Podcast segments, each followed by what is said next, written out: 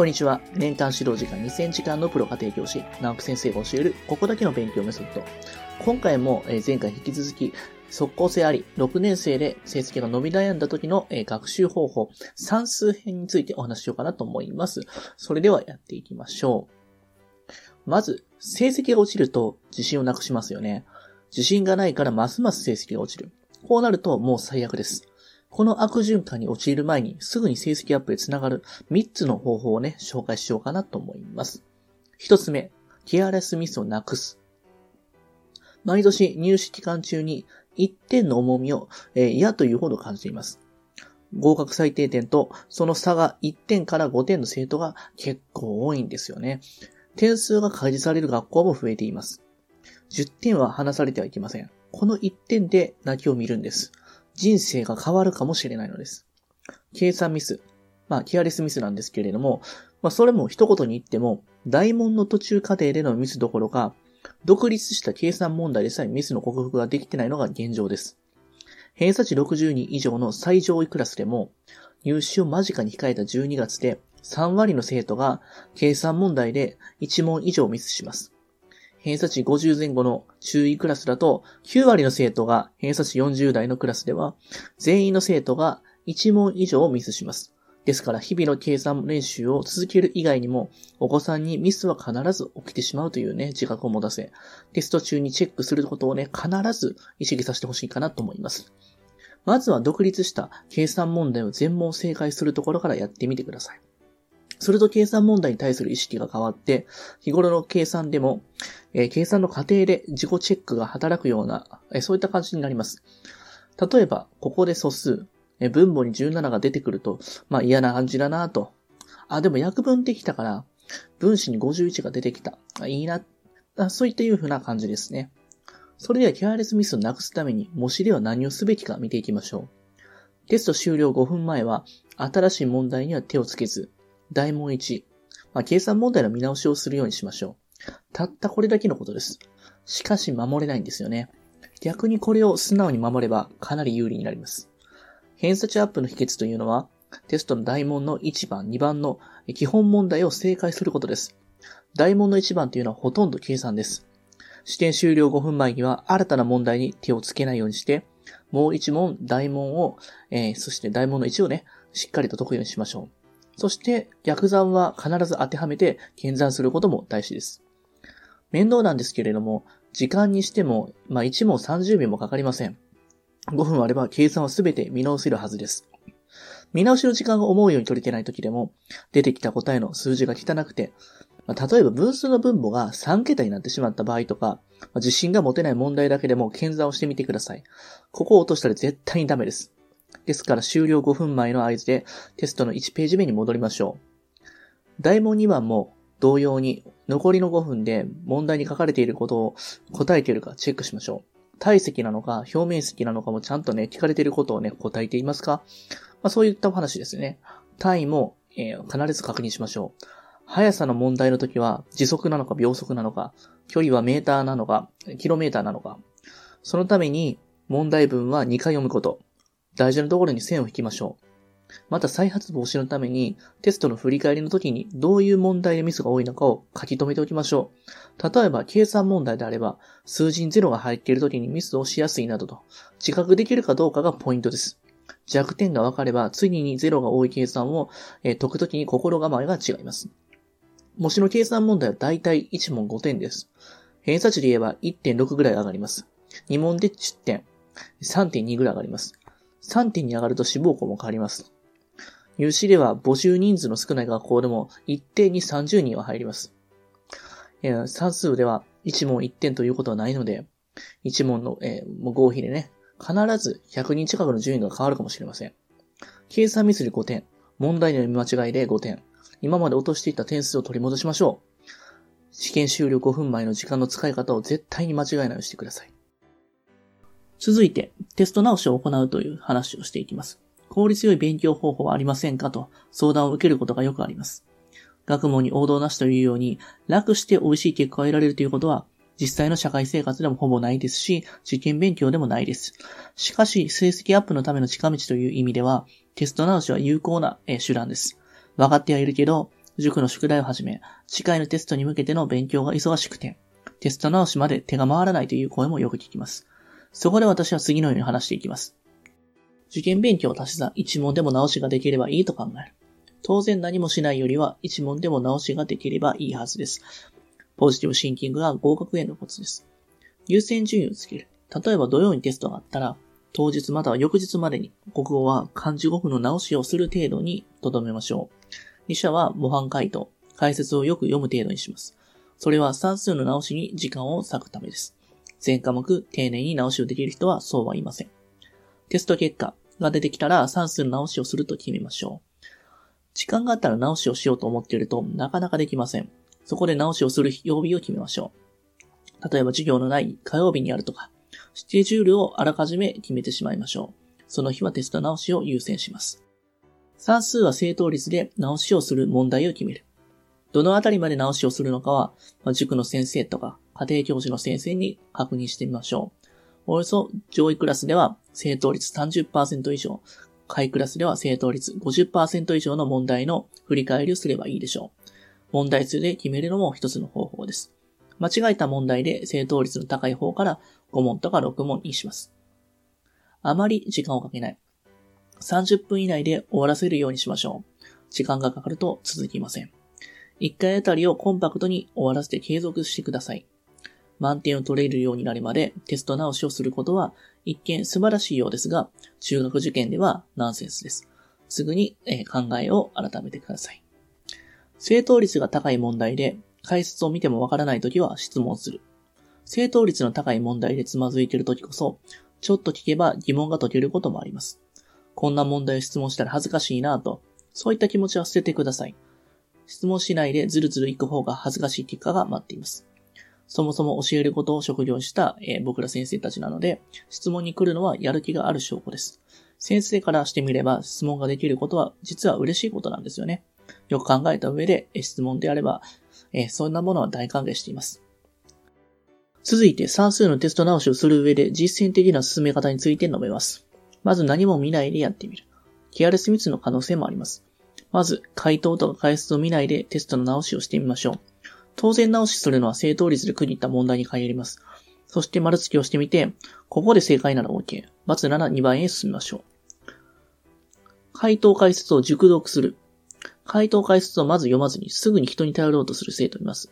しかし試験会場では一人です。自分の力でできることは自分でやりましょう。これは非常に大事です。自分で解けない問題や回答解説を見てもわからない問題は誰でもあります。そこですぐに親御さんに聞いたり、塾や家庭教師の先生に聞いたりするのは望ましくないです。逆に言うと、親御さんも適度に指示などを出して、あげるようにしてあげた方がいいかもしれません。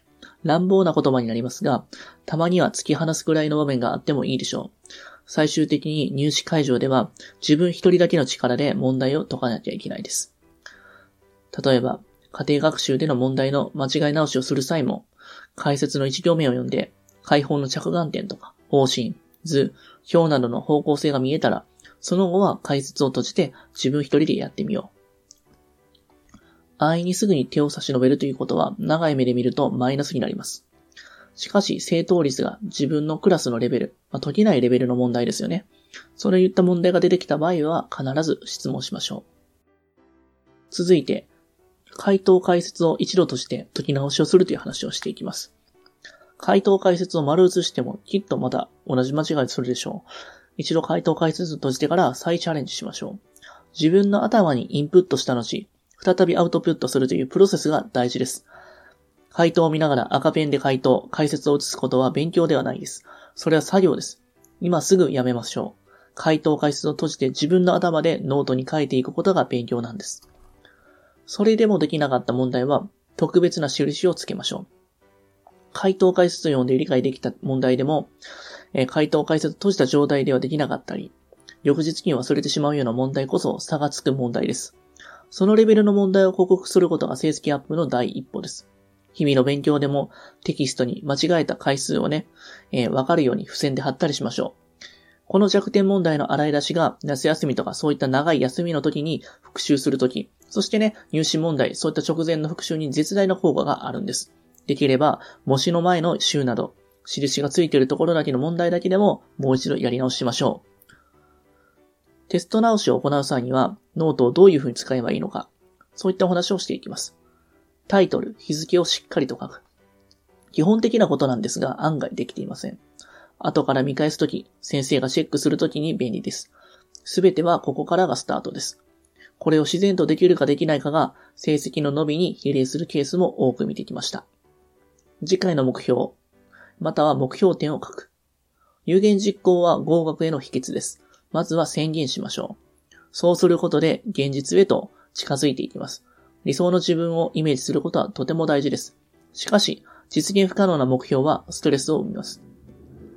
短期目標と長期目標の二段構えがいいでしょう。長期目標は全国1位でも構いません。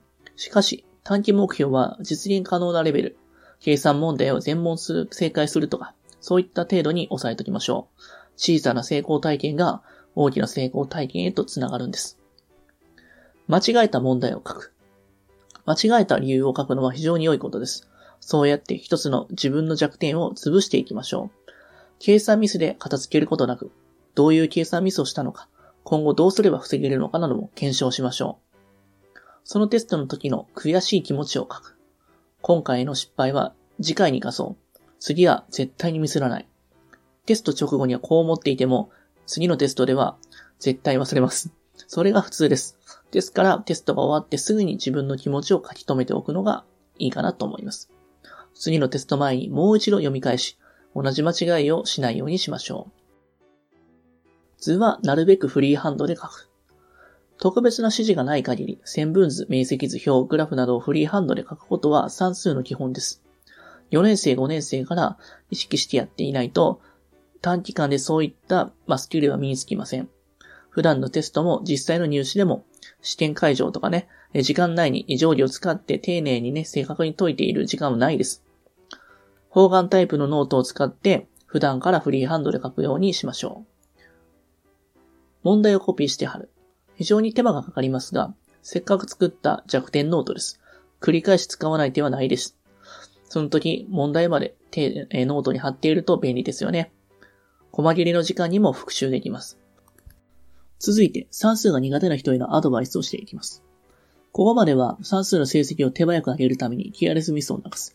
テスト直しを行う。そういったポイントを押さえました。最後に算数が苦手な人に対する克服のためのアドバイスをしたいなと思います。算数攻略のポイントは欲張らない、範囲を狭めて繰り返しです。欲張らない、これはテキストもテストも全部やって理解しようとしてはいけないということです。タイムイズマネー、優先順位を決めましょう。次の範囲を狭めて繰り返しですが、5年生までの勉強はこなす勉強法で何とかなってきた人もいると思います。宿題はするが見直しをしない。問題の解き直しは回数を見ながら1回だけやっただけ。このこなす勉強方法で6年生は通用しません。ノートのヒントやテキストを見ずに自分の力だけで解けたか、解けなかったら印をつけてもう一度解こう。そういった勉強が大事です。うろ覚えでは点数が取れないようにテストはできています。続いて実際の例を挙げてみましょう。算数以外の偏差値は高いんですが、算数は偏差値50代、算数が苦手な上位クラスに在籍する女の子へのアドバイスです。一つ目、塾のテキストをしっかりとやる。基本問題である例題を素早く正確に答えられるように繰り返すこと。宿題も基本問題をしっかりと定着させることを第一とし、授業でやっていないような応用問題には手をつけないようにしましょう。二つ目、位置が完璧になったら演習問題を増やす。基本である例題の数字の替えの問題を解いていて体に覚え込ませます。くどいようですが、数学に算数に苦手意識を持っているうちは応用問題をやる必要ないです。そして計算問題も時間を計って1回で必ずできるようにしましょう。緊張感を持って挑むのがポイントです。テストでも前半の基本問題に注力し、確実に取れる問題を取っていくべきです。応用問題やるよりも基本問題の見直しに時間を当てることが大事です。応用問題に挑むのはクラス平均を超えて算数に自信を持てるようになってからでも十分です。それまではこの勉強方法がベストかなと思います。では、基礎クラスに在籍している生徒へのアドバイスはどうでしょうか？数年前の話になりますが、一生懸命、えー、苦手なね、算数を克服して、第一志望を合格した、そういった生徒のことをね、お話しします。この子は国語はよくできました。偏差値50代常に持っていたと思います。しかし、算数は偏差値30代でした。国語ができるのに、えー、家庭学習は国語ばかりやってしまうんでしょうね。えー、本が読むのが好きなので、暇さえあれば、ね、読んでたかなと思います。算数はできないからなのか、まあ嫌いなのか、勉強時間はすごい少なかったんじゃないかなと思います。そこで、ご本人と、えー、ご家庭の人とじっくり話して、算数が軌道に乗るまでは国語の家庭学習をやめさせました。絶対にね、志望校に受かりたいという意思を確認して、まあ、しっかりとね、話し合っていきました。まあ、算数から逃げないということをね、約束しました。えこの子は、まあ良かったっていう点は、算数以外のところの計算ですよね。この計算の部分ってすごいね、正確でやったというところかなと思います。非常にありがたかったかなと思います。ケアレスミスはありましたが、まずこの計算力に磨きをかけました。全国模試でも何でも絶対計算ミスは許さないということを徹底しました。次にここが得意だったのもあって、算数の文章問題、いわゆる特殊算について、まあ、苦手な算数の中でも何とかなりました。パターンがあるので暗記に近かったんですよね。基本練習の反復。この反復ですよね。線分図、面積図は必ず書かせました。まあ、塾のテキストで言えば基本問題まで。全国問題は、全国模試では大問の1番と2番、3番以降っていうのは、まあ、括弧の1だけを解くようにね、示しました。最後まで手こずったのが、この平面図形ですよね。まあ、立体図形も含むんですけども、基本的な公式を覚えようとしないのが、まあ、一番ね、ネックなところでしたね。まあ、算数では必ず覚えなきゃいけない方式があります。5年生の1学期には、まあ、円周率ですよね。直径 ×3.14 とか、円の面積の方式、半径かける半径かける3.14を習います。問題によっては両方の方式に使い分けなきゃいけないんだけども、まあ、その人の場合はね、ごちゃごちゃになってましたね。その時の気分で頭に浮かんだ公式で解いていくんですよね。計算力があったので、まあ、その間違えた公式で突っ走っていきます。まあ、単純に公式を忘れることもあります。円錐の体積の公式です。まあ、何遍やっても3分の1をかけるの忘れたりとか、まあ、時には、まあ、円錐の、授業はね、休、休みたいと思うということもね、結構ありましたね。ノートをね、持ってこさせると、しっかりとね、まあ、重要と書かれた部分のところに、えー、円錐の方式が書いてありました。まあ、他にもですね、まあ、時間の部分だったら、あの、分のところで表さなきゃいけないのに、ね60分のって忘れたりします。まあ、そういった部分っていうのは、やっぱ苦手意識から来るのかなっていうのを思いましたね。ただね、あの、5年生の時に勉強に対するモチベーションが低かったのかなっていうのが一番のね、原因にあるかと思います。特にお母さんが怒るからやるとかね、先生が怒るからやる。すでに受け身のね、姿勢だったんで、まあ私には国語というね、武器があるから大丈夫。算数の失点を国語でカバーするというふうに言ってた。でもそんな人、そんな感じだったんですけど、6年生になってから、大志望が決まってからは、すごいモチベーション上がっていって、まあ平面図形とかその図形の部分は苦手だったんですけども、質問の対応とか公式を確認しながら、まあ、一つ一つできるようになっていったなと思います。まあ、そこでね、やっぱり、あの、持ち前の計算力でどんどんどんどん解いていったっていうのがね、やっぱ大きかったかなと思います。そしてね、できたら必ず褒めてやる。まあ、できれば、やる気もね、湧いてくるんで、そういった部分を繰り返していくことで苦手を克服できるかなと思います。なのでですね、今回結構ね、長々と話したんですけれども、ぜひね、算数苦手な人は参考にいただけたらなと思います。今日もありがとうございました。